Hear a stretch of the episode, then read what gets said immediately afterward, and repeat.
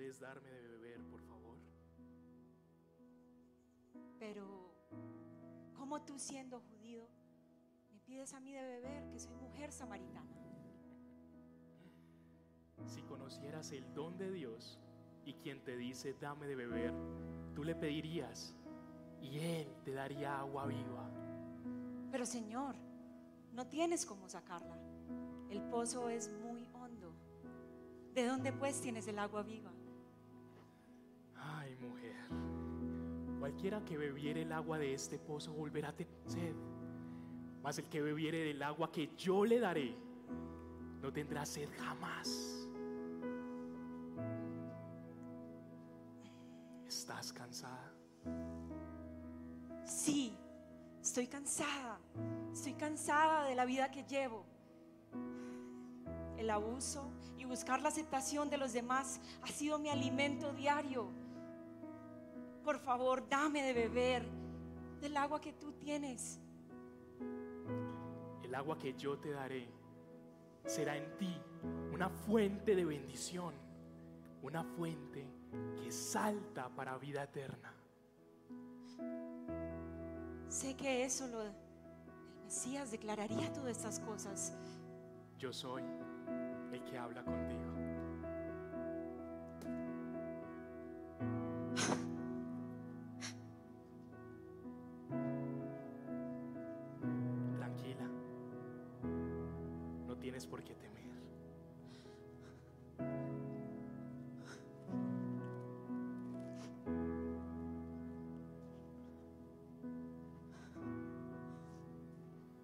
Encontré el Mesías.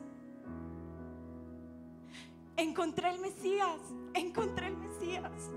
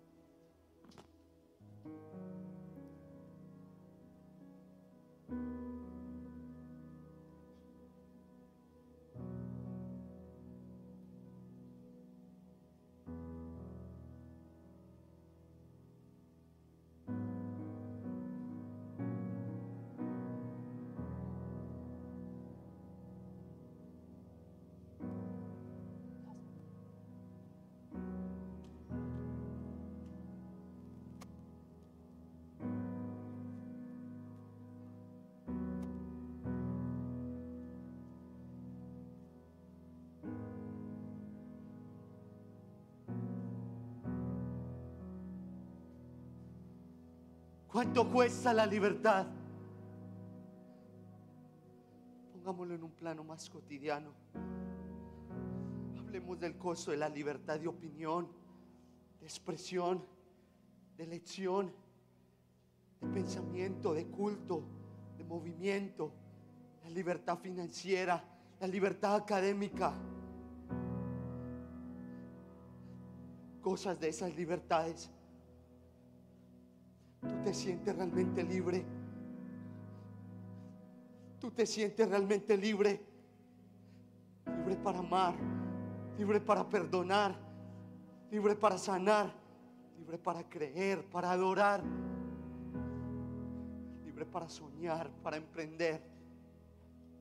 Y si la respuesta es no, no me siento como alguien en completa libertad.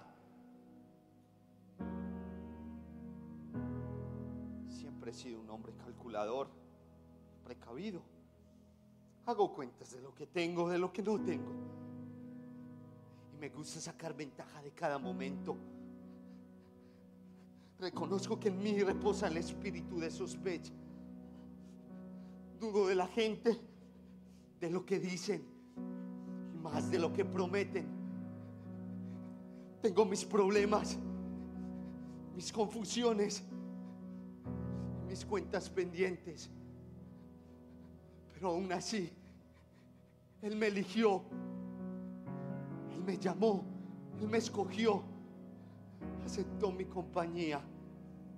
Y sí, fui uno de sus discípulos, de sus amigos. Lo vi hacer milagros.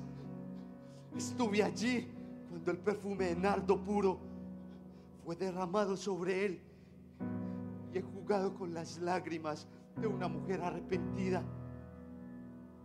Soy testigo de la transformación de Pedro. Vi cómo multiplicó los panes y los peces. Nos enseñó a orar. Nos declaró las bienaventuranzas. Y me invitó a su mesa, Esta donde celebraríamos es el nuevo. La última cena. Para ese momento ya había hecho los arreglos para para entregarlo por 30 monedas de plata. Lo suficiente para liberar un esclavo. Que son 30 monedas de plata comparados con la salvación.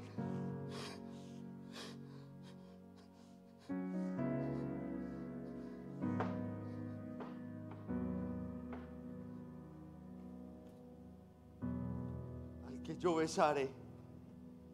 Ese es. Padre, te pido que pases de mí esta copa, pero que no se haga tu voluntad, mi voluntad sino la tuya. Haz tu voluntad. Salve, maestro. Jesús, ¿por qué tenía que ser así?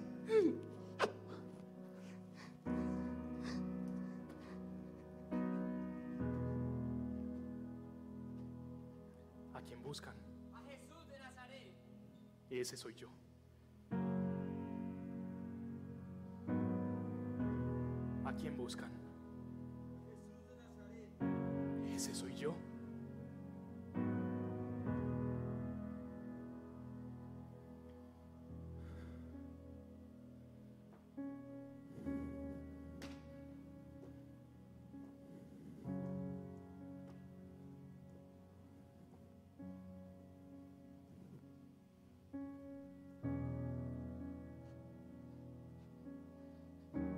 Los soldados me pidieron una confirmación. Lo único que se me ocurrió fue un beso. Jesús no, no argumentó, no se enfureció, no dijo nada. Usé mi libertad para traicionarlo. Jesús sabía que yo era un traidor y aún así compartió su vida con la mía. Usé mi libertad para entregar al maestro, para llevarlo a morir. Cambié a Jesús por nada. Que si experimenté arrepentimiento desde el primer momento.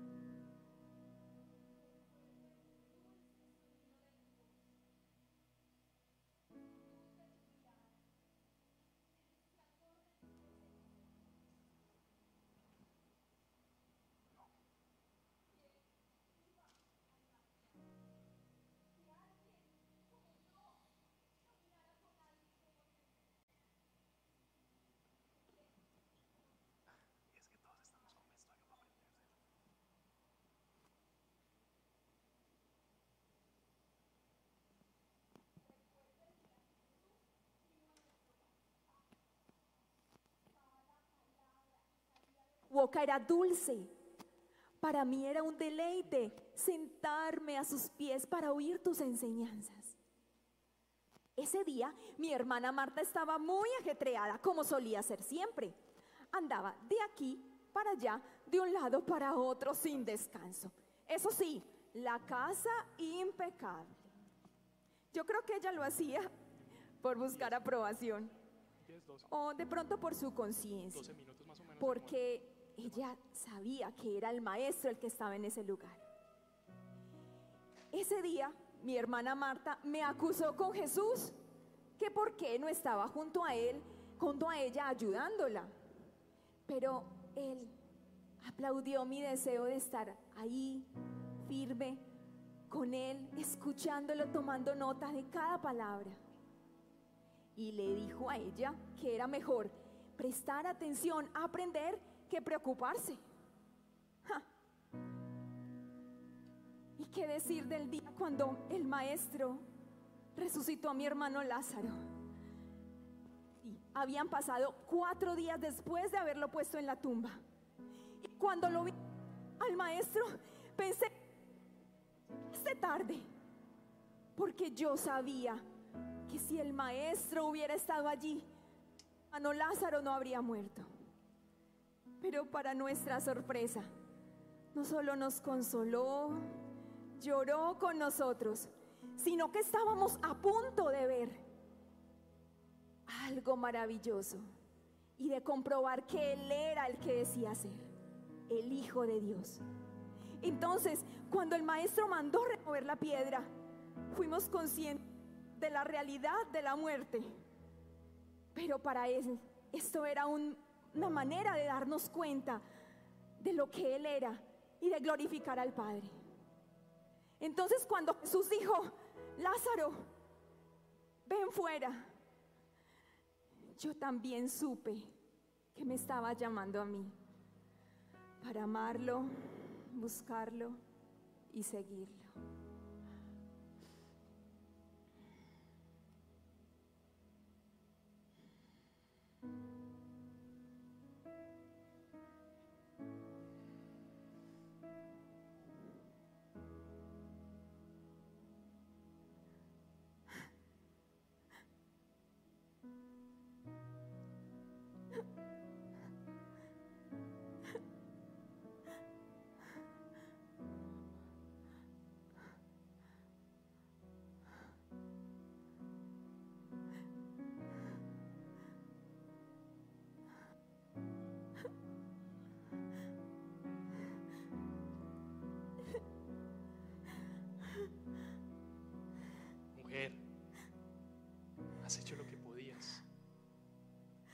Porque te has anticipado a ungir mi cuerpo para la sepultura.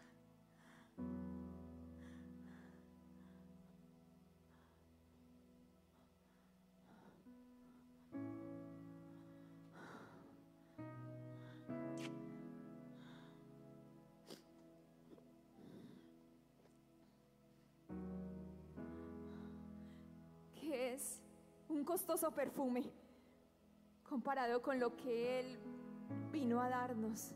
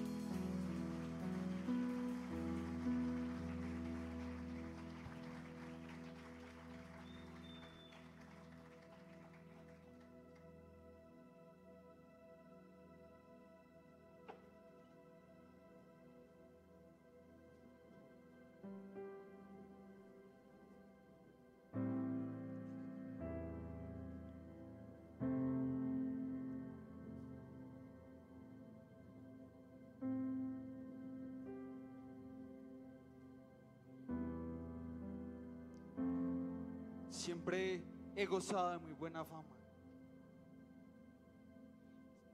Digamos que no tengo todos, pero sí muchos de los atributos de una persona exitosa. Conocimiento, poder, inteligencia. Mucho que otras personas no tienen. Digamos que en muchas partes, en cualquier escenario, un referente. No voy con esas personas religiosas, no creo en esas cosas. Eso no cabe en este mundo posmoderno. Mucho tiempo viví feliz con esa figura, con esa mirada egocentris- egocentrista de mí mismo. Pero también debo reconocer que he sido una persona con ira, un hombre enojado, un hombre que solo se preocupa por sí mismo, un hombre el cual decía que seguía a Jesús, que seguía a Dios, pero que en realidad no sabía qué era lo que Dios quería para mí. Seguí mucho tiempo a los cristianos pensando, creyendo para mí que eso era lo que Dios quería. Cuando en realidad no estaba cumpliendo su voluntad. Y seguía con estos pensamientos que llenaban mi cabeza de orgullo, de gozo, hasta que hasta que caí.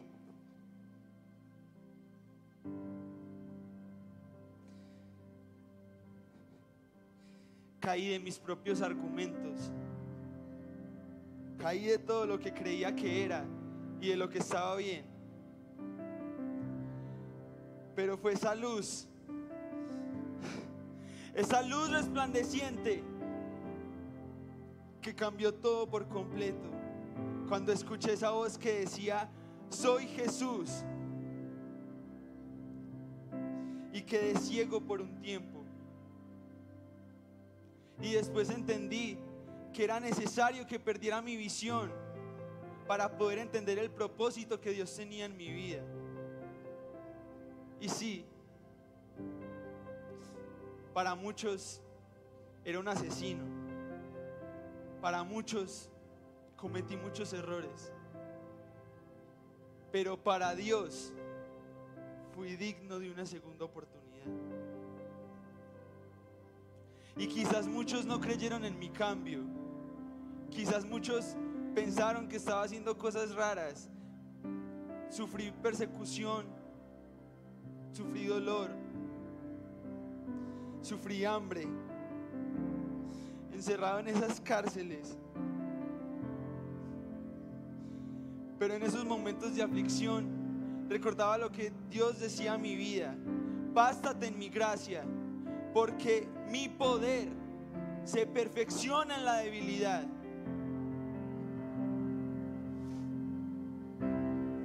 Yo no conocía a Jesús, pero puedo decir que viví para Él.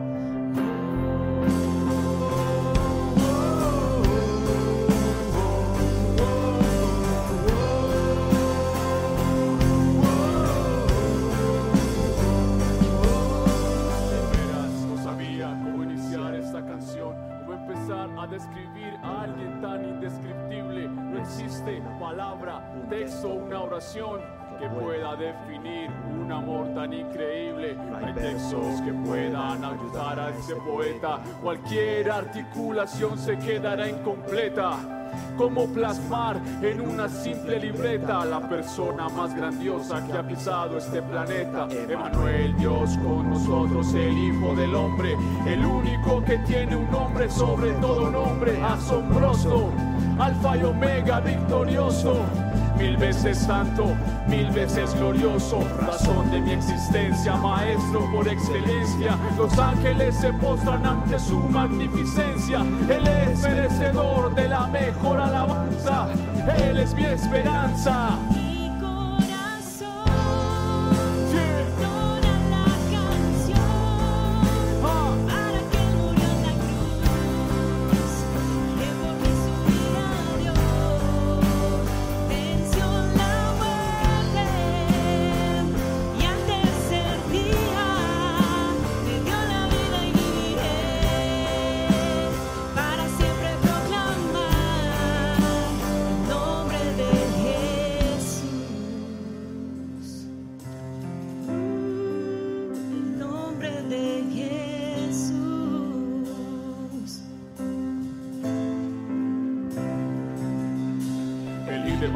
Haya existido, el rey más humilde que he conocido, el hombre más influyente, verdaderamente salvador del cegado prometido. Ni siquiera mi canción lo puede describir, para entenderlo tú lo tienes que seguir. Tuvo que morir y volver a vivir para dar razón de existir. Crucifixión, resurrección, sangre derramada por mi redención. Sufrió la peor humillación, pero ahora tiene la mayor exaltación. La muerte no pudo con su perfección, su nombre es sinónimo de salvación. Tu reino no tiene comparación y su hazaña no tiene comparación. En la tumba de Mahoma están los huesos En la tumba de Buda están los huesos de Buda. No hay ídolo que haya resucitado todavía.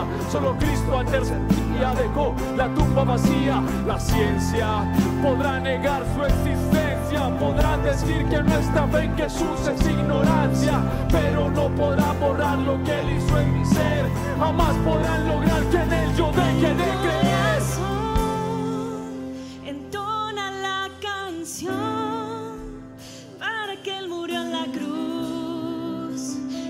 Por mí su vida dio,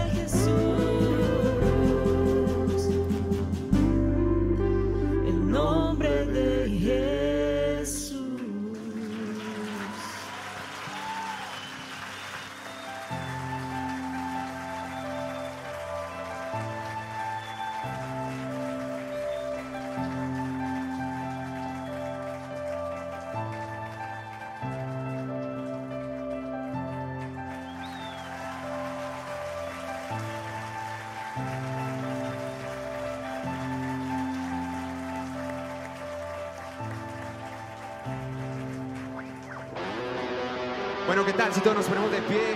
Abramos a Jesús, así como Pablo, como todos esos personajes que vieron aquí, que sin pena tú puedas adorar a Cristo. Vamos. Que tus palmas suenen más fuerte que nosotros. Vamos.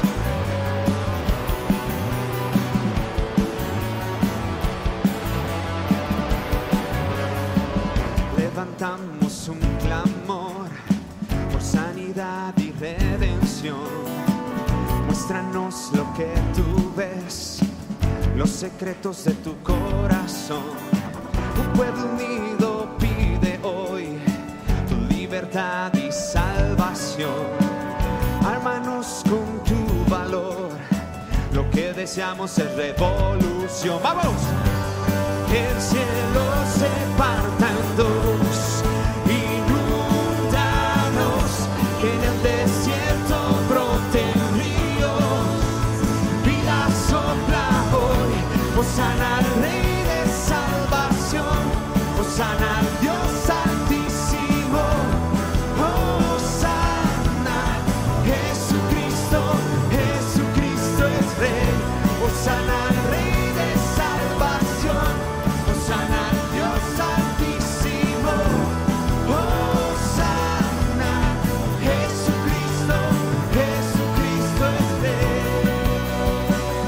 Con toda tu fuerza, que salga desde tu corazón. Vamos levantamos un clamor por sanidad y redención. Muéstranos lo que tú ves, los secretos de tu corazón. Un pueblo unido pide hoy tu libertad y salvación. Armanos con tu valor, lo que deseamos es revolución. Más fuerte, vamos. Que el cielo se parta.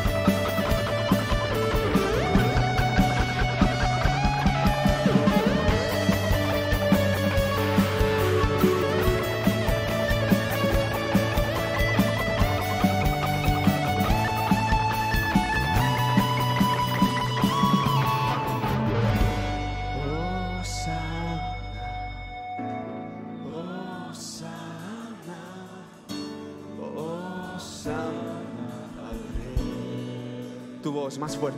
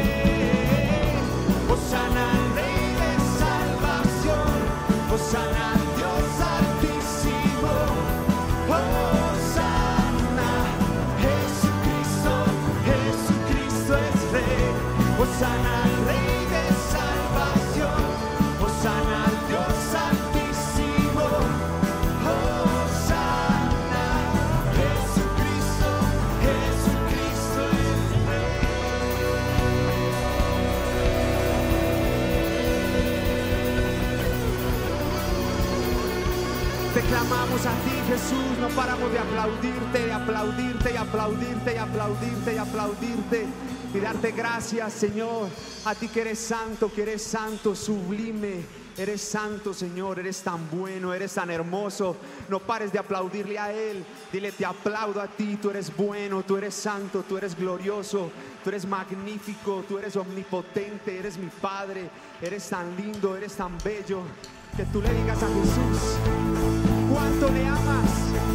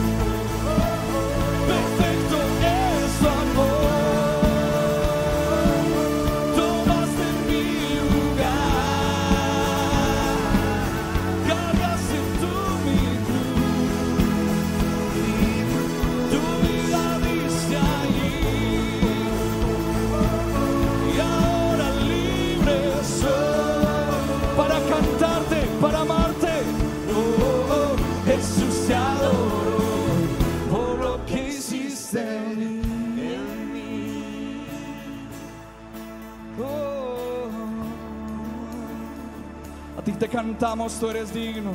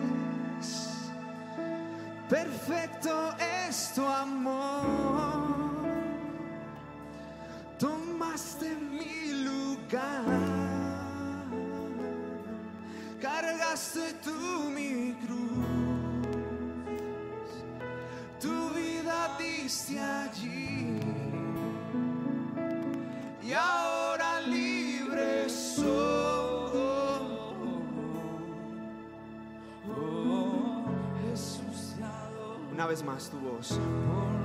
Solo tu voz, una vez más, dile, una vez más, desde lo más profundo de tu corazón, dile, gracias sublime.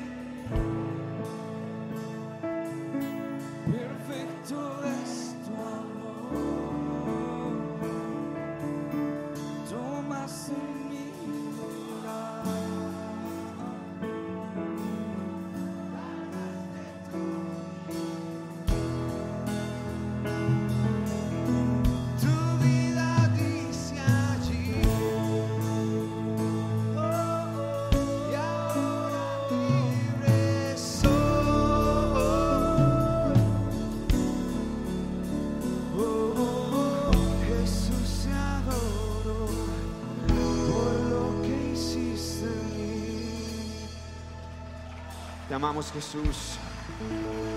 Apláudele a Él que tanto le amas. Te amamos, Cristo. Tú te entregaste por nosotros, por todos nosotros. Señor, y tú tienes un nombre que es sobre todo nombre. Y antes de que continuemos con esta canción, Padre, te pido que bendigas a todos los que estamos en este lugar. Alza tus manos a Dios y dile, Señor, bendíceme. Estoy en posición de rendición a ti. Dile, Señor, aquí estoy, te necesito. Señor, te pido que bendigas la sede de Río Negro, todos sus miembros que están aquí, nuestros hermanos. Bendícelos en el nombre de Jesús. Bendícenos también a nosotros como CGC, Padre. Somos uno en Cristo. Señor, tú has dicho que seamos uno contigo. Somos uno solo, Señor. Río Negro y Poblado, somos uno en ti. Y todos los que estamos aquí reunidos hoy somos uno contigo. ¿Qué tal si tú le dices, Jesús, aunque mi orgullo me sacó del jardín, tú pusiste de nuevo el jardín en mí? Cierra tus ojos y dile, Señor, aquí estoy. Quiero que toda altivez, toda- todo orgullo, Señor, se vaya en el nombre de Jesús. Y en este momento piensa ahí, en tu familia, si hay alguien enfermo en tu casa, Jesús lo puede sanar. Si hay alguien, Señor, con depresión, tú lo puedes sanar. Alzamos nuestras manos para clamar tu sanación, Dios. Tú sanas, tú liberas, tú proteges. Señor, y antes de que tu palabra entre hasta lo profundo de nuestros huesos, queremos reconocer tu nombre, que es sobre todo nombre Jesús.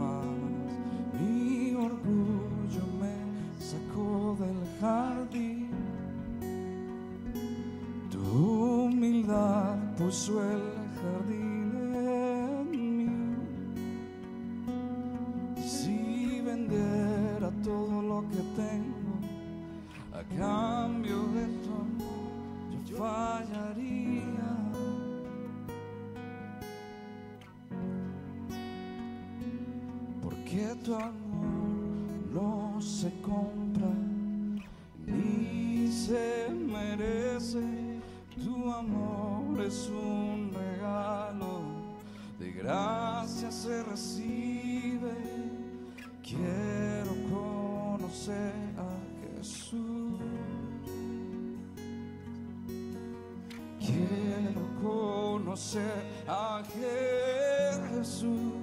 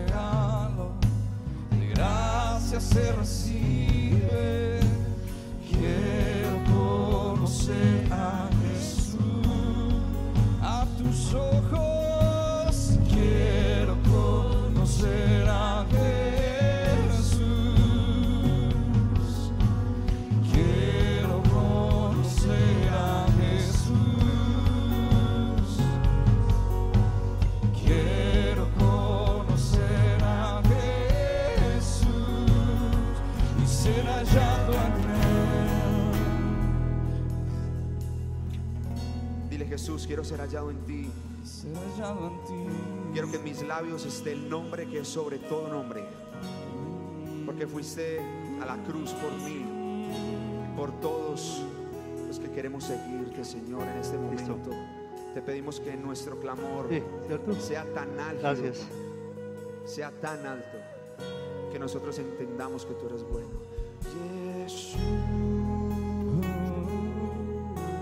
Dios salva. Tu nombre es salvación. Yeshua.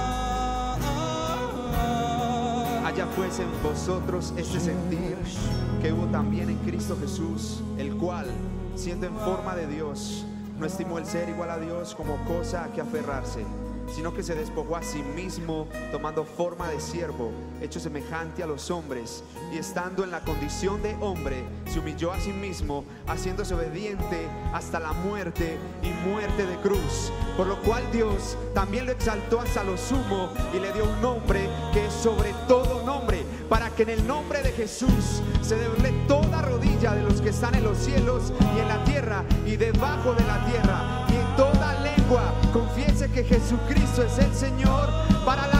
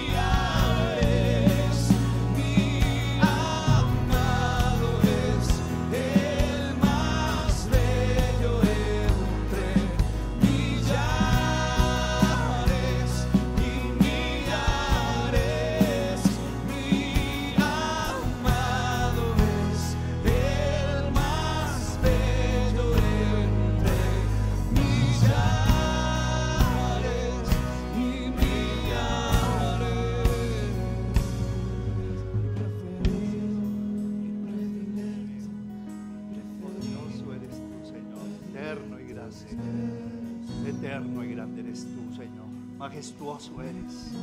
Perfecto, mi Jesús, mi Dios, mi redentor de no haber muerto por mí, Señor. ¿Dónde estaría? Agradecele a Dios. Agradecele. Mi amado es el más bello entre millares. Díselo, díselo, Jesús, Jesús. Gracias, oh Dios. Maravilloso eres tú, Señor. Hoy es un día para que conmemorar con todo nuestro corazón el precio que tú pagaste para derramar tu sangre. Para que fuéramos salvos, Señor. ¿Cómo no adorarte? ¿Cómo no bendecirte, Dios mío? Levanta tu voz, díselo, díselo al Señor. Bendito sea su nombre sobre todo nombre. Hoy te ovacionamos. Gracias, Señor. Aleluya, Padre. Gracias, Señor.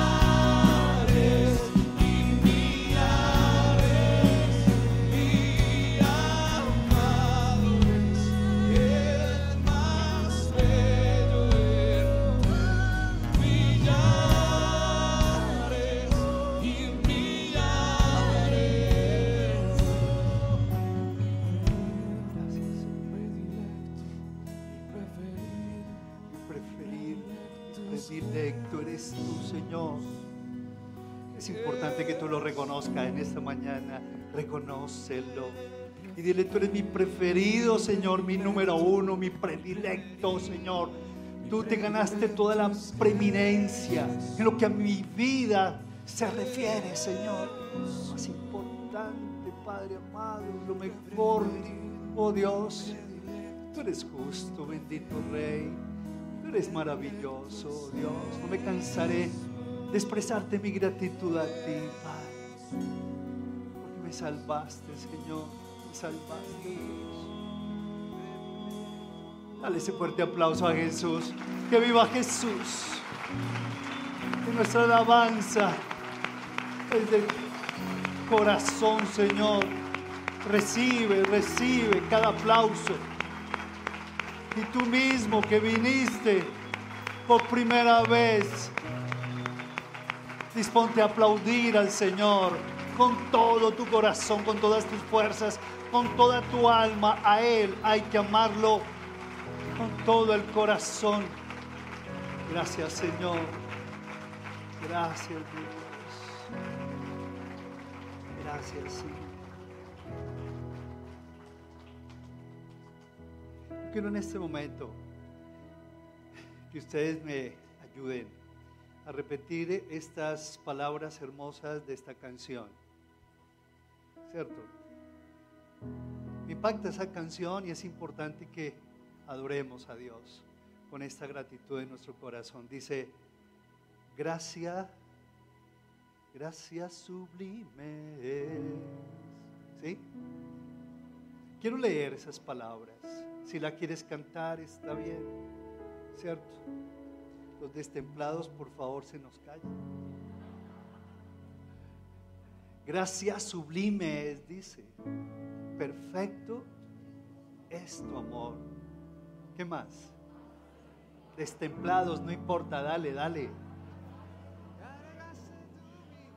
Cargaste tú mi cruz. ¿Y qué más dice? Tu vida viviste allí y ahora soy Jesús te adoro. Jesús te adoro por lo que hiciste. Vamos a darle de nuevo. Vamos muchachos, vamos con toda. Vamos con toda. Con todo el corazón pensando en lo que cantas. Pensando, pensando. Adoremos con el entendimiento, como dice la escritura.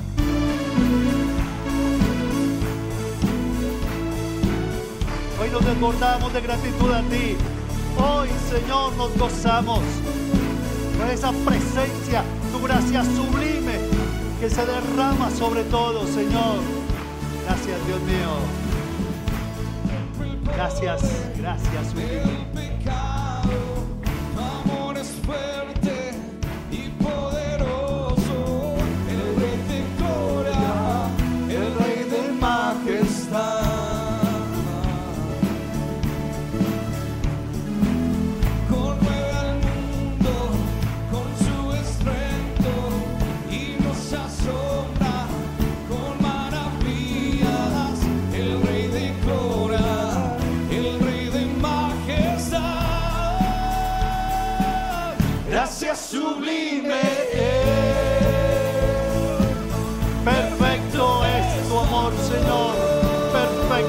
amor por mí, oh Dios.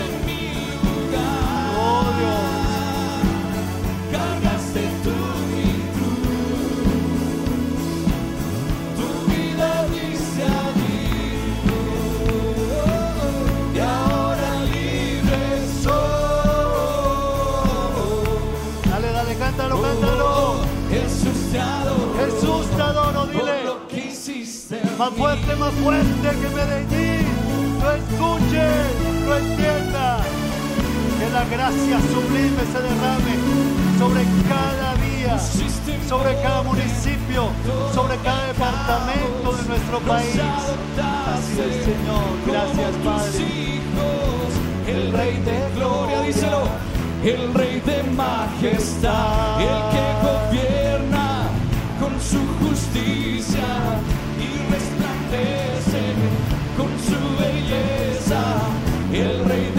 ¿quién es él? El rey de majestad. Todos, todos, todos. Gracias sublime. Hey, hey, hey. Perfecto es tu amor. Tomaste mi lugar. Tú lo tomaste, tú lo hiciste por mí, Señor. Y cargaste de esta terrible cruz, Tu Señor. vida dice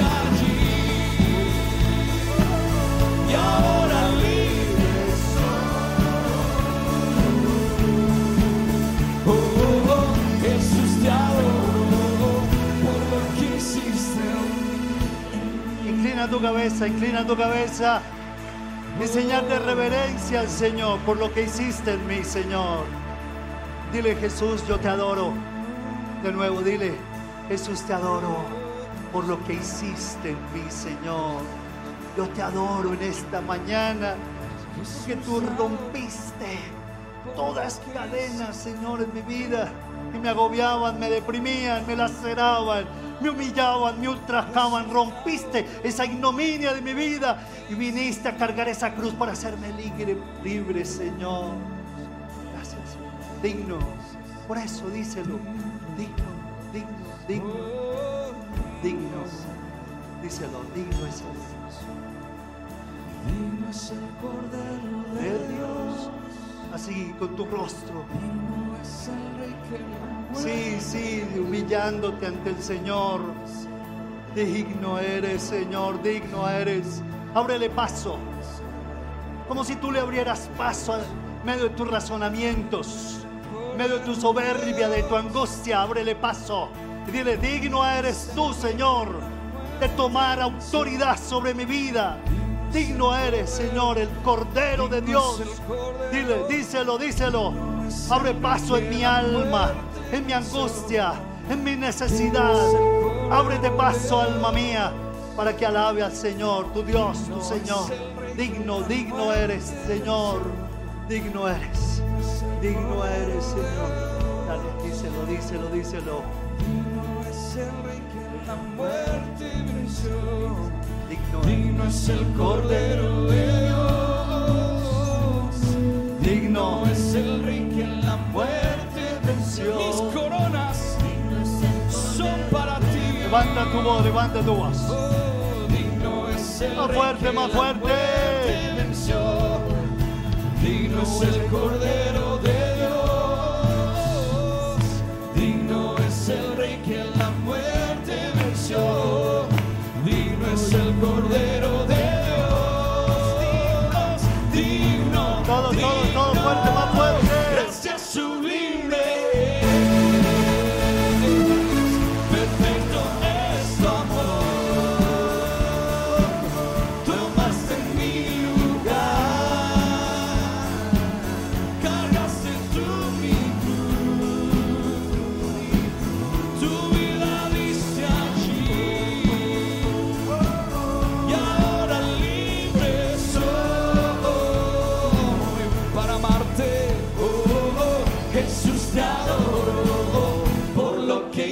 Hiciste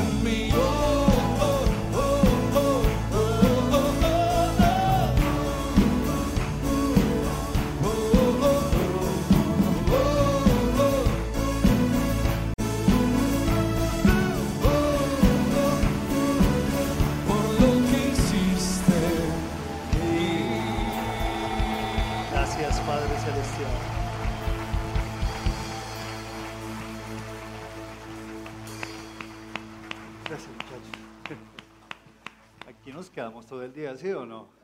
Buenos días a todos ustedes, bienvenidos todos los de Río Negro, ya le dieron la bienvenida, ¿cierto? Bienvenidos sean todos ustedes y todos los del CGC también que están acá, bienvenidos sean todos ustedes. Los amigos y amigas que nos acompañan por primera vez, les queremos dar esa bienvenida con todo nuestro corazón y decirles, esta es su casa.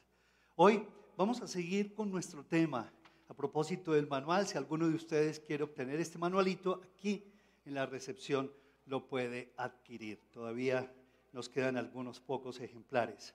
Y vamos con este tema tan especial. La verdad es que cuando yo canto esa canción, luego de mi accidente cerebral, le digo al Señor, aquí me tienes una vez más por pura gracia y por pura gracia permíteme predicar tu palabra y enseñar de tu palabra porque es un tremendo privilegio y bendición. Perdonados para perdonar. Quisiera comenzar con esta frase, ¿cierto? ¿Me ayudan a leerla, por favor? Hablamos de perdón. Muchos hoy en día hablamos de perdón. ¿Quién no habla de perdón? Gastamos billones de pesos tratando de recuperar deudas ancestrales, de recuperar tantas cosas, billones de pesos, tratando de recuperar deudas cargadas de injusticia, deudas cargadas de machismo, deudas cargadas de despojo y violencia en nuestra nación.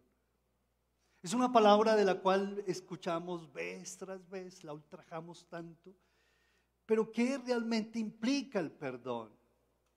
La verdad es que cuando nosotros buscamos las escrituras, nos damos cuenta de ese valor tremendo que Jesús le dio a la palabra perdón.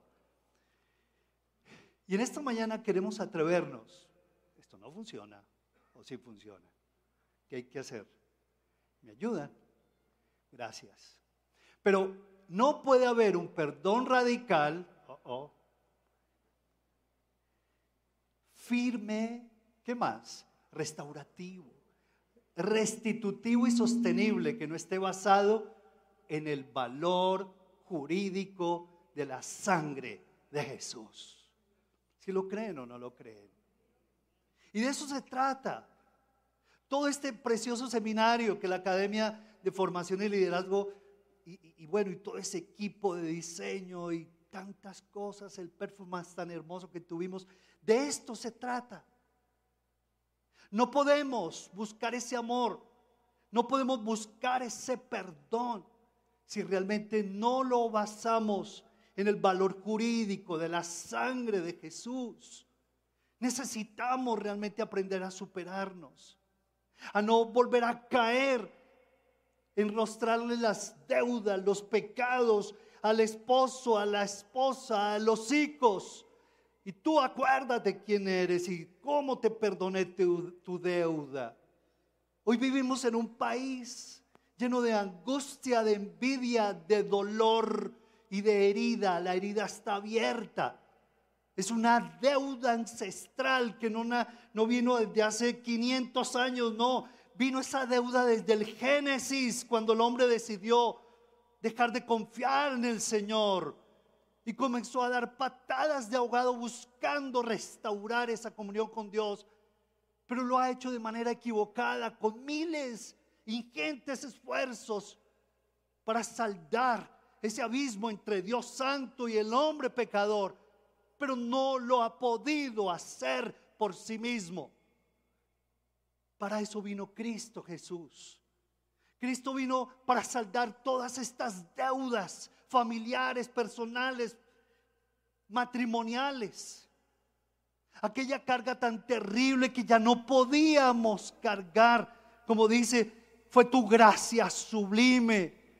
Fue esa gracia que me inundó, Señor, porque tú cargaste mi cruz, esa cruz que Jesús cargó en el Calvario tú la tuviste que cargar, yo la tuve que cargar, pero por su gracia sublime, Él la cargó por mí, saldó, saldó esa deuda que yo no tenía con qué saldarla.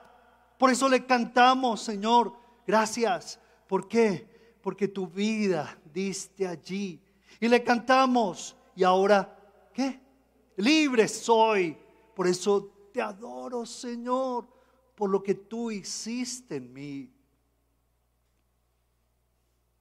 Hoy hablamos de la no repetición, del perdón, del olvido, de la reconciliación y tantas frases que nos parecen tan hermosas, pero con todo respeto a todo ese ingente esfuerzo que están haciendo los gobiernos, los estados, el mundo entero. Tenemos que entender que necesitamos una base una base radical, una base restaurativa, restitutiva, sostenible y que esté basada en el valor jurídico de la sangre de Jesús. Me acompañan a darle un aplauso al Señor por esa victoria tan tremenda, porque fue una victoria grande, hermosa, poderosa. Yo tengo que arrodillarme y todos los días cuando amanezco le digo, Señor, estoy vivo, Dios mío. Y estoy vivo no porque por mi justicia, ni por mi bondad, ni, ni mis lindas intenciones. Estoy vivo por tu gracia sublime, Señor. Y tenemos que derramar nuestro corazón ante el Señor. Y si gozamos de un hogar, y si gozamos de una salud, y si gozamos de tantas cosas, tenemos que decirle, Señor, es por tu gracia sublime, Señor. Es increíble cómo Dios quiere que nosotros perdonemos para, que perdonar a los demás. Esta frase al final la que está aquí en la base, ¿cierto? ¿Qué le decía Jesús? ¿Cierto? ¿Qué decía Jesús cuando estaba en la cruz? Padre, perdónalos porque no saben lo que hacen. Hoy le estamos diciendo al Señor, Padre, ¿qué le decimos al Señor? Perdónanos porque no sabemos lo que hacemos desde la Guajira hasta el, hasta el Amazonas, desde Guainí hasta el Chocó, las costas del Nariño. Tenemos que decirle, Señor, perdónanos porque no sabemos lo que hacemos. Señor, perdona a Colombia. ¿Usted cree que le debemos pedir perdón a nuestra nación? Claro que sí. Vivimos llenos de envidia, de egoísmo. Las heridas se están abriendo más y más y más. Y llegamos a casa, dice que nuestro lugar seguro. Y allá hay conversaciones que no podemos tocar. De eso no hablemos. De política no hablemos. ¿Por qué no podemos hablar? Si Cristo Jesús nos bañó con su gracia sublime y tenemos que desapasionarnos y dejar de abrir más heridas y causar más dolor a nuestros jóvenes y a nuestros niños. Hoy estamos hablando de este perdón tan necesario en el Señor. Por eso hoy le decimos, Señor Padre, sí, perdónanos. Y seguramente que no, quizás no seamos tan trascendentales para pedirle perdón por el país o por la Rusia que está, por el eh, problema con Rusia y Ucrania, pero sí tenemos que asumir nuestra responsabilidad más cercana y decirle, Señor, perdóname. ¿Por qué? Porque no soy consciente del dolor que estoy causando. No soy consciente, perdóname, Señor, porque yo he abierto heridas, no las he cerrado. Tú eres el único, pero ni siquiera he pedido perdón, Señor. La escritura nos dice que nos debemos perdonar los unos a los otros. Dice, así como el Señor nos perdonó, debemos perdonarnos los unos a los otros. Y ayer veíamos en el material que esa bendita sangre derramada allí en la cruz del Calvario por Cristo Jesús, dio realmente, puso el sello, poderoso sello, para legitimar perdón para la humanidad entera. Y cuando yo apelo, y cuando yo abrazo esa cruz, y cuando beso al Señor y le doy gracias por lo que, por- porque tú tomaste mi cruz, Señor, y me apropio de su amor y de su perdón, tengo la capacidad, tengo el poder para perdonar a los demás, para pedirles perdón, para asumir mi responsabilidad y dejar de justificarme, ya no más justificarnos. Ustedes no saben lo que el Señor piensa cada vez que le decimos a alguien, perdóname, pero, pero qué, pero tú me llevaste a hacerlo. ¿Qué es esto? No le añada- añadamos más dolor a esta nación y a nuestros hogares. Porque Dios nos habilitó con su perdón para que nosotros, ¿qué? Perdonáramos a los demás. Lo que Cristo hizo, eso mismo estamos llamados a hacer en quienes. ¿En quiénes? En otros. Lo que Él hizo. Y no menos. Ejemplos he dado. Es maravilloso ver cómo el Señor les dio ese ejemplo a los discípulos de una manera tan profunda. Quiero que me acompañen en, en la primera carta del apóstol Juan, del apóstol Juan, por favor, en el capítulo 5. Y vamos a leer estos textos hermosos que están ahí.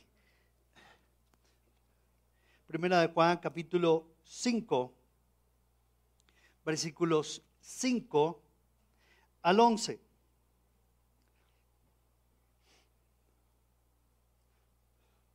Primera de Juan 1, 1, 1, perdón. Capítulo 1 de Primera de Juan dice, este es el mensaje que hemos oído de Él. Y os anunciamos. Dios es luz y no hay ningunas tinieblas en Él. Si decimos que tenemos comunión con Él y andamos en tinieblas, mentimos y no practicamos la verdad. Primera de Juan capítulo 1, versículo 6, versículo 7. Pero si andamos en luz, como Él está en luz, tenemos comunión unos con otros. Y la sangre de su Hijo nos limpia de todo pecado. Si decimos que no tenemos pecado, nos engañamos a nosotros mismos. Y la verdad no está en nosotros. Si confesamos nuestros pecados, Él es fiel y justo para perdonar nuestros pecados y limpiarnos de toda maldad. Si decimos que no hemos pecado, le hacemos a Él mentiroso y su palabra no está en nosotros. Y el 2.1 y el 2.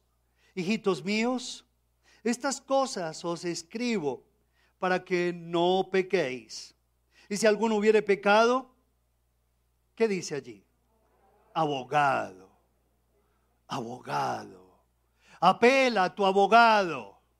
Hoy, mañana, en todo momento, apela a tu abogado.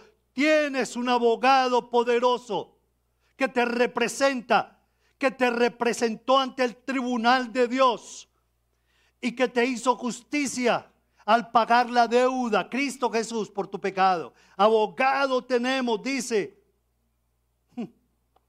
Es increíble. Tenemos abogado para con el Padre, a Jesucristo el justo. Y Él es la propiciación por nuestros pecados. Y no solamente por los nuestros, sino también por los de qué? Por los de todo el mundo. Como dice en su material, por favor, acompáñame con la lectura. Vivimos en un mundo caído, donde el sufrimiento y las injusticias están presentes y donde otros sin duda alguna nos herirán. Algunas de esas heridas serán solamente rasguños, pero otras serán profundas y dolorosas que tomarán tiempo en sanar y nos dejarán cicatrices por el resto de nuestras vidas.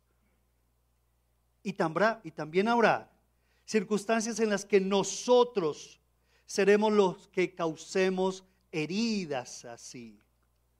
La escritura es muy clara cuando dice, antes bien, sed qué?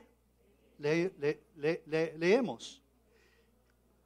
Sed benignos unos con otros, misericordiosos, perdonándoos unos a otros, como Dios también nos perdonó a vosotros en Cristo Jesús. Si el Señor estuviera aquí y preguntara, ¿hay alguno de ustedes herido? ¿Hay algún corazón que está lleno de heridas y lleno de dolor? ¿Qué le podríamos decir al Señor? Yo quiero invitarte que en esta mañana hagamos de cuenta que Él se está paseando por este auditorio. Y que no te justifiques más. Coge tus elegantes, múltiples, razonables justificaciones. Y ponlas allí en un cajón de basura, en un pote de basura.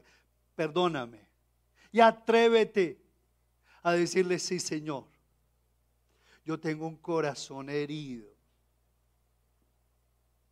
Tengo un corazón aún lleno de dolor. Por esto y por esto y por esto, Padre. Esta mañana se trata de eso. lo que la escritura nos está llamando es a que seamos benignos unos con otros. ¿Cómo voy a ser benigno? ¿Cómo voy a ser misericordioso? ¿Cómo voy a mantenerme otorgando perdón a los demás? Como Cristo lo hizo. ¿Es que están locos? ¿Es que este versículo de dónde es? ¿A quién se, se refiere? ¿A seres humanos? Pero sí, exactamente. Y eso es lo que el Señor quiere que tú y yo hagamos, que nos mantengamos de esta manera. ¿Sabían que cuando un corazón se sostiene en el amor y en el perdón. Es un corazón que realmente abre las puertas del cielo para que llueva bendición. Pero un corazón lleno de amargura, de dolor, de herida, de tristeza, de ser víctima una y otra vez. Eso cierra puertas. Eso, eso lo que lleva es abrir puertas a enfermedades, puertas que me llevan a la muerte. Por eso es muy claro cuando el Señor nos habla, sean benignos unos con otros, unos con otros. Porque la clave para comprender el perdón está en qué? En entender cómo Dios nos perdona. Y otorgar el perdón no es otra cosa sino cancelación de deuda. Y yo Alguna vez cuando yo tenía una deuda con mi padre, yo le dije, Señor, yo ya no más, no voy a cobrarle más mi deuda. A veces le cobraba la deuda a mi padre. Es una deuda de padre que los hombres reconocemos, la gran mayoría de hombres reconocemos. Ojalá que lo hagas temprano, a tu edad temprana. Yo tuve que decirle a mi papá, papá, yo quiero que me perdone no dilaté esa responsabilidad con él, la tuve que hacer porque la escritura me enseña a ser coherente con lo que creo. Y yo me sentía atado en mi vida, como que la prosperidad no llegaba, hasta que tuve que decir, Señor, yo asumo mi responsabilidad. Y fue algo hermosísimo lo que ocurrió. Es esto, la clave para comprender el perdón está en entender cómo Él me perdona. Y Él no me reclama, hoy en día no me reclama el Señor. He experimentado libertad, he experimentado su respaldo. Y cuando tuve esa charla, comencé a hacer esa charla con mi papá, la verdad es que experimenté algo que nunca en mi vida había experimentado hasta el día de hoy. Los perdones pendientes no operan en el reino de los cielos. Los perdones que se dilaten no fluyen desde el trono de la gracia, pero cuando tú lo haces y te decides tomar tu ego, restringir tus derechos, tu ego y tu corazón y poner la cara y decir, perdóname, se abren las ventanas de los cielos y comienzas a ser ejercitado en el amor de Dios, en el perdón del Padre. Por eso tenemos que recordar lo que Dios hizo. Y si ustedes miran esos materiales, dice, yo tengo que recordar lo que Él hizo, lo que el Señor hizo, que nos perdonó completamente todos nuestros pecados. Y el Señor pagó esa deuda. Cuando dice, tomaste mi cruz, quiere decir que Él tomó toda mi deuda.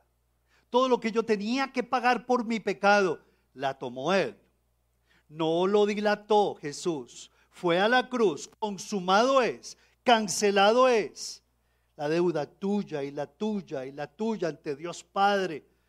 El acta de decretos tuya y tus pecados y los tuyos y los míos le fueron imputados a Jesús y se ofreció como un chivo expiatorio. Cancelado es. No se negó. Un hombre que, que vivió sin pecado pero asumió toda la carga del pecado del mundo entero. Por eso le adoramos y lo reconocemos como tal. Es necesario que nosotros dejemos a un lado esos comportamientos, sí, le digamos al Señor, Señor, por cuanto todos pecaron, dice, y están destituidos de la gloria de Dios. Yo quiero que me acompañen en ese versículo porque es bien hermoso. En Romanos capítulo 3, mientras ustedes buscan Romanos 3 del 23 en adelante, yo quiero leer esos versículos en la versión de la NTV. Romanos 3, 23 a 26. Ustedes lo tienen allí en su material. Dice, pues todos hemos pecado.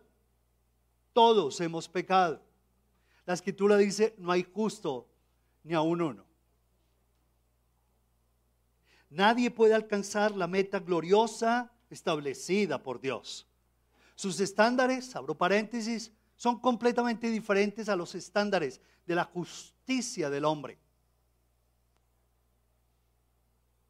Y dice, sin embargo, con una bondad que no merecemos, Dios nos declara justos por medio de Cristo Jesús, quien nos liberó del castigo de nuestros pecados. Pues Dios, versículo 25, ofreció a Jesús como el sacrificio por el pecado. Las personas son declaradas justas a los ojos de Dios cuando creen que Jesús sacrificó su vida al derramar su sangre. Ese sacrificio muestra que Dios actuó con justicia cuando se contuvo y no castigó a los que pecaron en el pasado, porque miraba hacia el futuro y de ese modo nos incluiría en lo que llevaría a cabo en el tiempo presente. Dios hizo todo eso para demostrar su justicia, porque Él mismo es justo e imparcial y declara a los pecadores justos a sus ojos cuando ellos creen en Jesús. ¿Qué fue lo que el Señor hizo cuando tú recibiste a Jesús? ¿Te declaró qué? ¿Te declaró qué? Justo ante quién?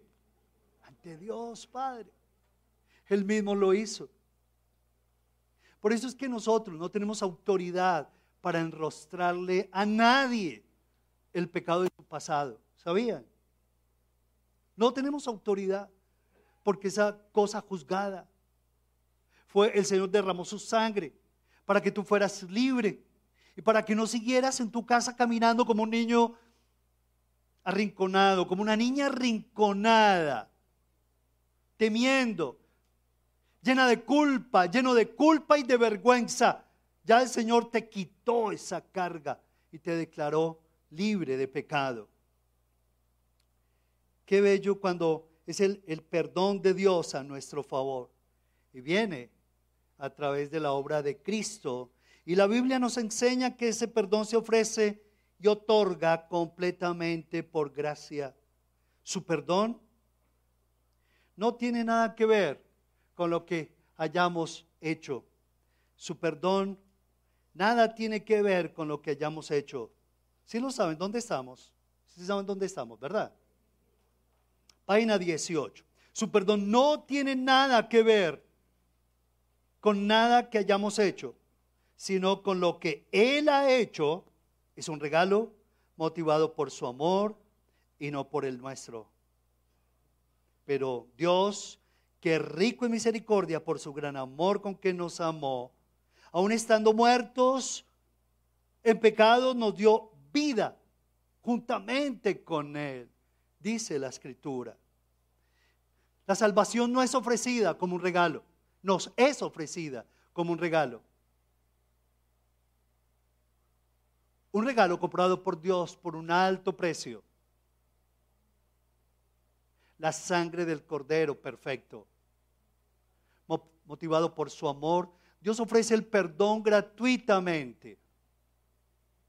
Dios mismo envolvió el regalo del perdón y se lo da a cualquiera que lo acepte. ¿Cuántos de ustedes quieren aceptar ese regalo perfecto de Dios en Cristo Jesús? ¿Y cuántos ya lo aceptaron? ¿Cuántos ya, recibieron ese perdón, ese regalo? Qué bueno, démosle un aplauso al Señor Jesús. Gloria a Dios. Un regalo perfecto esa salvación maravillosa. Al recibir ese perdón, estamos habilitados para ir a otros, a lo que hemos recibido. ¿Saben? Cuando el Señor te perdona, dice la escritura que Él se compromete a que nuestro pecado no contará en qué? En nuestra contra. Su perdón remueve toda la culpa o consecuencia legal con Dios. Su perdón nos justifica delante de Dios y ya no somos más condenados. Vamos a ir a buscar estos versículos de Efesios 4, 31. Leamos todos, por favor. Quítense.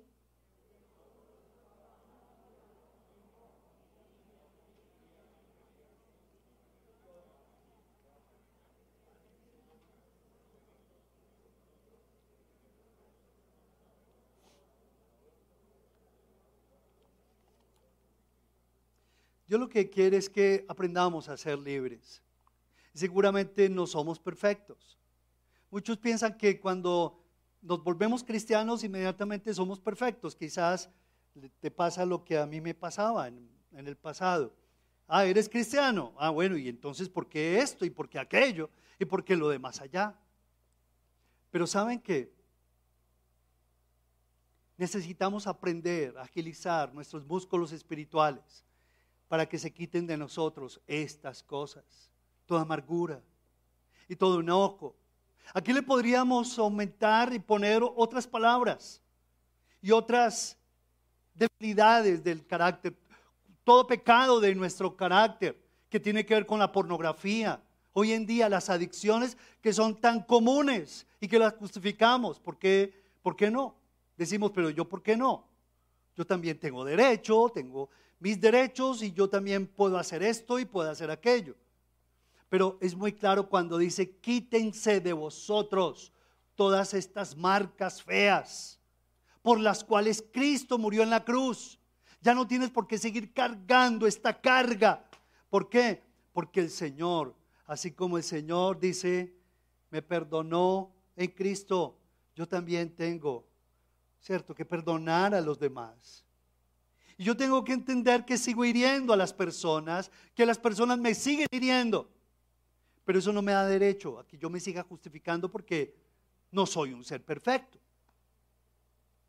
Cristo Jesús pagó esa horrible deuda. Si alguno de ustedes quiere leer para complementar este, este tema, les recomiendo que ustedes busquen también Colosenses capítulo 3, ¿cierto? Todo ese capítulo 3 es un capítulo hermosísimo.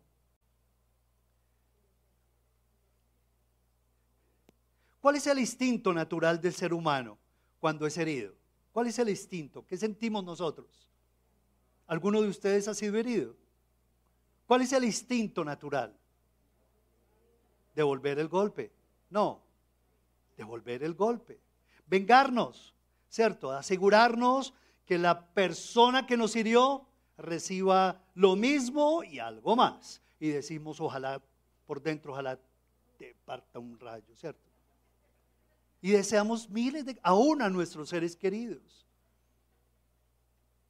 Y después vienen los complejos de culpa y viene la angustia y viene la, vergüenza, pero porque yo dije esas palabras y en verdad la amo, si en verdad amo a ese hombre, tú dices. Pero qué bueno que lo que le pasara una buena de esta para que aprendiera. No. O yo soy el único que a veces siento eso. Aquí les confieso mis pecados. Y el Señor muchas veces me dice, hey amigo, ven para acá. ¿Cierto? Pero necesitamos cultivar el fruto del Espíritu Santo y reconocerlo y decirle, Señor, yo, yo renuncio a todo sentimiento de venganza. Mía la venganza, dice el Señor.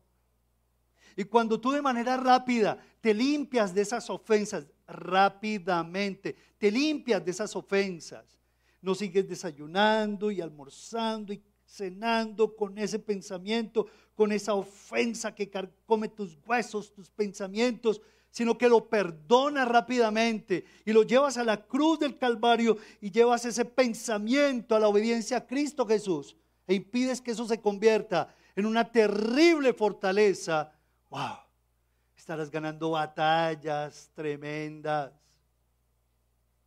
Te estarás desgastando menos, estresando menos y estarás permitiendo que los cielos permanezcan abiertos para ti, para que tú sigas viendo la gloria de Dios. Por eso es necesario que nosotros le digamos, Señor, yo no quiero más venganzas, yo no quiero más dolores. ¿Por qué? Porque Tú me estás llevando a que yo haga lo que no es natural.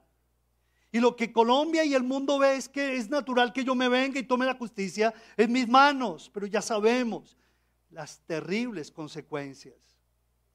Arrodíllate. En medio de tu dolor, arrodíllate y dile, Señor, no quiero, no quiero llevar más esta cuenta, Padre. Y busca a la persona si es necesario, búscala Ponle la cara. Y dile, ¿sabes qué? Yo por puro miedo te estoy llenando de miedo y de culpa. Lo que yo te quiero es infundir el respeto y me tienes miedo. ¿Sabes qué? Perdóname. Hoy renuncio a seguirte encasillando. Esta es la clase de mujer, esta es la clase de hijo que tú tienes que ser. ¿Sabes qué? Te libero, perdóname. Antes que mi hijo eres hijo de Dios. Quiero respetar ese propósito dado por el Señor. Pero muchos de nosotros tenemos que asumirlo delante de Dios para decirle, Señor, no quiero más dolores, no quiero más heridas. Esa, esa cuenta y deuda ancestral de despojo, del machismo, de la violencia, está generando una Colombia que se desangra llena de heridas. Y de una u otra manera tú y yo somos responsables de eso. O pasiva o activamente. Pero no podemos dejar de asumir esa responsabilidad. Y por eso tenemos que enseñarle a Colombia cómo romper con esas cadenas que nos dominan de dolor, de heridas, de resentimiento y de amargura y de venganza. No digas, como me hizo, así le haré. Mira lo que dice Proverbios 24, 29. Dar el pago al hombre según su obra. Luego, la falta de perdón es tomar veneno para ratas y esperar que la qué? Que la rata muera. Y este es el ciclo. Tenemos dos caminos frente a las heridas. Elijo devolver el dolor, elijo vengarme, llenarme de amargura, de ira, de dolor o el camino. Y elijo, de, elijo perdonar y elijo experimentar ese fruto maravilloso de libertad. Hoy nos declaramos libres por la sangre de Cristo Jesús en la cruz. ¿Alguno de ustedes se declara libre? ¿Sí o no?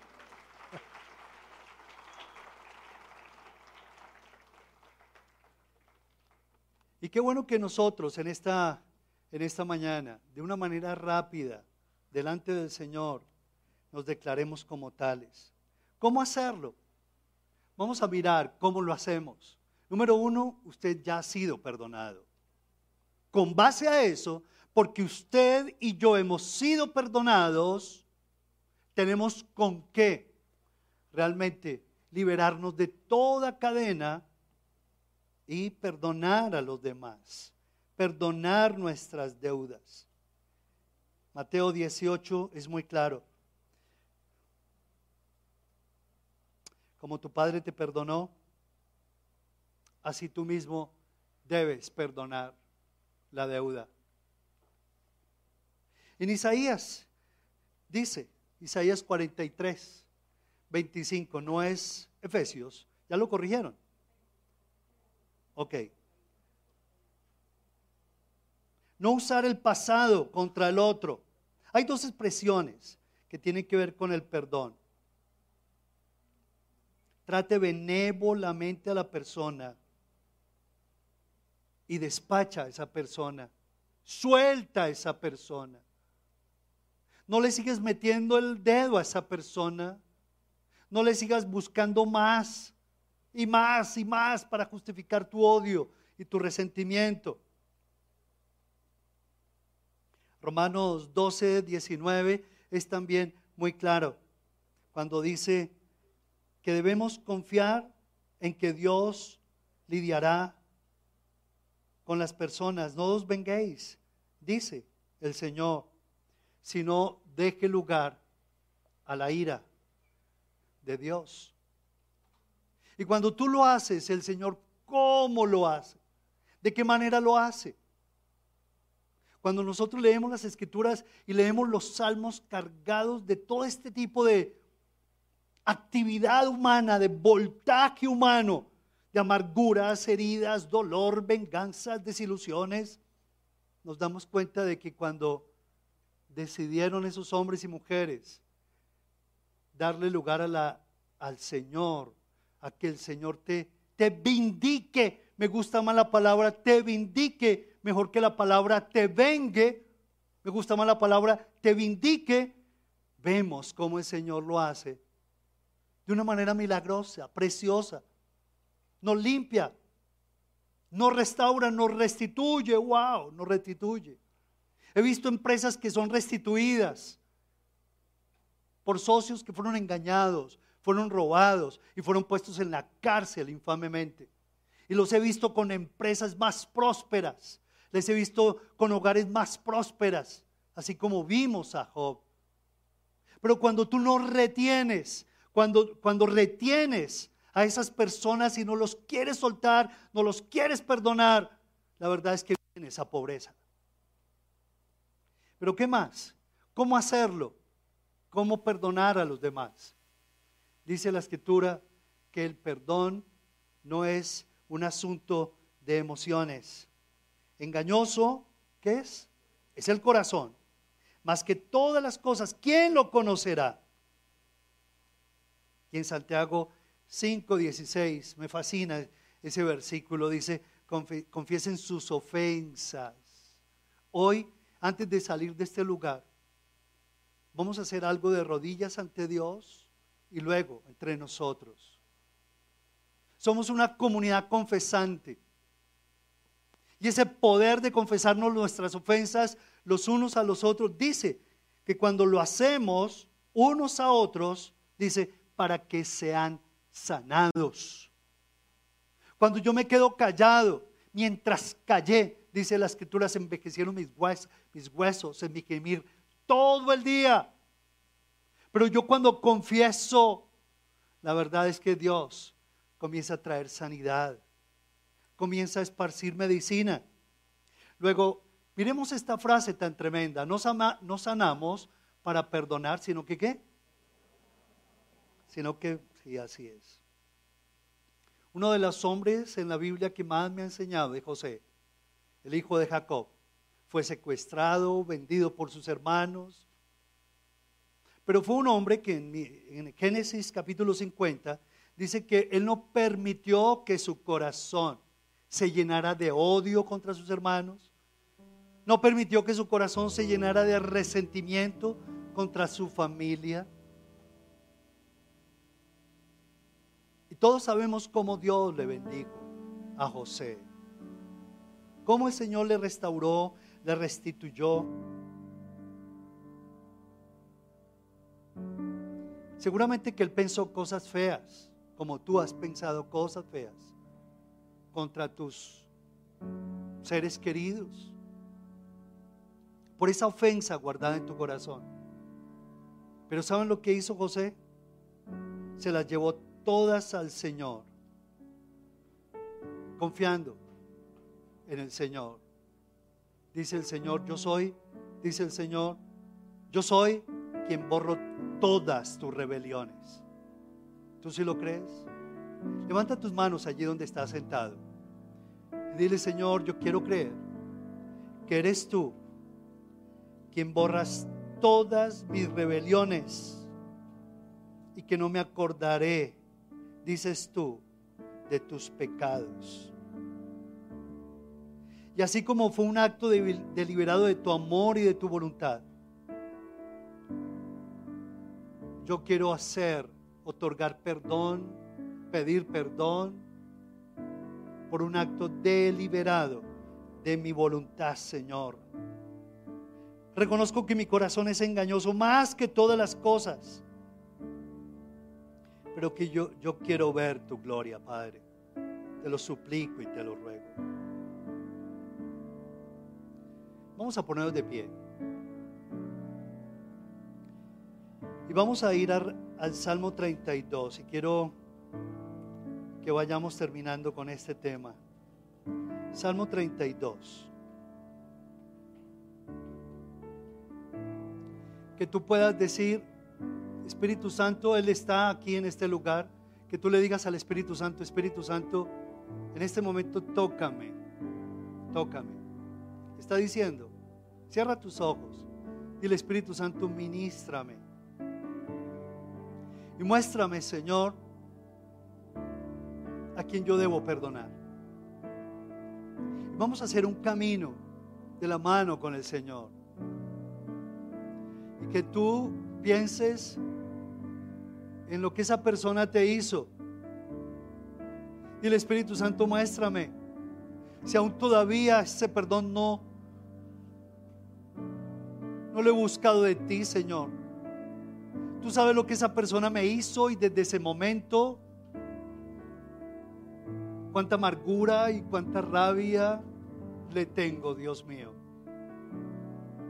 Pero así como tú me perdonaste, yo lo quiero perdonar y lo quiero soltar y quiero encomendar esa carga a ti, Señor, porque no soy capaz de seguirla sosteniendo, Padre. Dile Espíritu Santo, gracias, porque tú mismo me muestras, Padre amado. Gracias, Señor. Y ahora, haz esta oración. Dile, Señor, en tu nombre santo, te confieso esto que he sentido contra esta persona. Menciónalo. Si quieres arrodillarte, cuánto mejor. Y dile, Señor, te lo quiero confesar con todo mi corazón. Lo reconozco, Padre amado. Y deja que el Espíritu Santo te muestre, quizás no una persona, sino varias personas. Ayer, hace cinco años, veinte años, desde que naciste,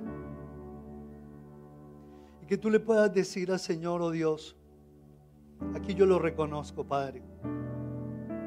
En el nombre de Jesús. Te confieso todo lo que yo he sentido, Señor.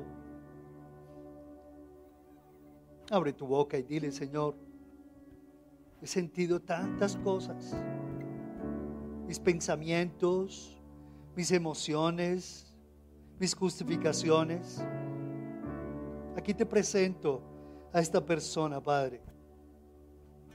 Y en la autoridad del nombre de Jesús, bajo el valor jurídico de tu sangre preciosa, yo lo perdono. Y me declaro libre por tu sangre preciosa de todo reclamo, de toda ira, de toda amargura, de toda rabia, de toda venganza. Gracias, Dios mío. Bendito seas, Padre. Se lo estás diciendo al Señor. Deja que el Espíritu Santo ponga allí en tu corazón esa agua limpia. Sane tu herida. Que esa preciosa sangre que fue vertida en la cruz. Dile, Señor, gracias porque es suficiente para limpiarme Hoy creo en lo que tu palabra me dice, que si yo confieso mi pecado, Señor, me hicieron esto y aquello y me hicieron lo demás allá, pero no me justifica todo eso para yo andar cargada, cargado de amargura, de rabia, de resentimiento, Señor. Tu palabra dice que si yo confieso mi pecado, tú eres fiel y justo para perdonarme y limpiarme de toda iniquidad.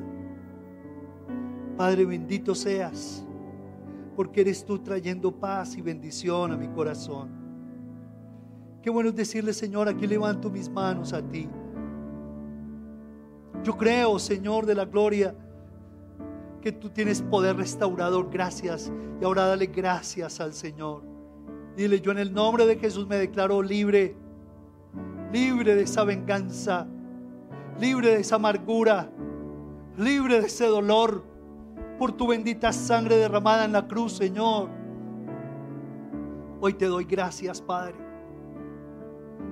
porque estoy, Señor, delante de ti, Señor, porque no quiero seguir dilatando, Dios, lo que tú quieres que yo haga, Padre Celestial. Bendito seas. Bendito sea, Señor. Dale gracias. Dale gracias a Dios. Y dile, Señor, Recorre cada hogar aquí representado. Dile al Señor, con tu amor y con tu perdón. Recorre esta Colombia llena de angustia, llena de dolor y de heridas. Y permite que tu sangre preciosa haga una, una operación, Señor. Imposible para los hombres, pero posible para ti, Señor. Recorre nuestra nación con tu perdón, Padre. Te lo rogamos, oh Dios. ¿Se lo estás clamando a Él? Clámale, clámale al Señor. En este momento nos metemos en esa brecha delante de Dios y a favor de nuestra nación. Y que tú mismo le digas, Señor, aquí estoy delante de tu presencia. Cubre esta nación, Señor, con tu amor y con tu perdón, Padre amado. Y permíteme ser de bendición para todos y cada uno de aquellos, Señor, que me has dado el privilegio de conocer, Señor. Yo te ruego, Padre amado, que sea un factor de bendición para esta nación, Padre. Que sea un factor de liberación, Señor. A ti la gloria y la honra. Dale gracias a Dios. Dale gracias a Dios. Dale, un fuerte aplauso a Jesús, nuestro Dios.